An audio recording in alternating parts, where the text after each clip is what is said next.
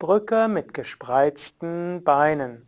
Variation von Setu Bandhasana, die Schulterbrücke. Ausgangslage ist die Rückenentspannungslage bzw. die Rückenlage. Von hier ausgehend stellst du die Füße auf, beugst die Knie, hebst dann das Becken hoch, unterstützt den Rücken mit den Händen, entweder die Fingerspitzen nach innen oder nach außen. Dann streckst du die Beine aus und hältst dabei die Beine auseinander. Für viele ist die Variation mit gespreizten Beinen etwas leichter, schaut auch ganz entspannt aus.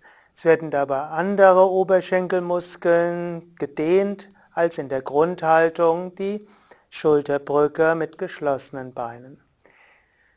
Wie jede Schulterbrücke, wie jede Brücke, jede Variation von Setu Bandhasana ist die Brücke mit gespreizten Beinen sehr gut für die Dehnung des Bauches, aktiviert auch die Energie, das Energiefeld des Bauches nach oben und stimuliert Vishuddha Chakra.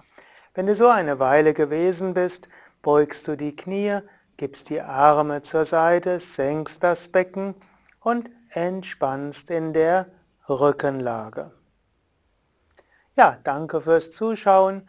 Shivani, Yogalehrerin bei Yoga Vidya, Sukadev und Eduard hinter der Kamera wünschen dir viel Freude beim Yoga.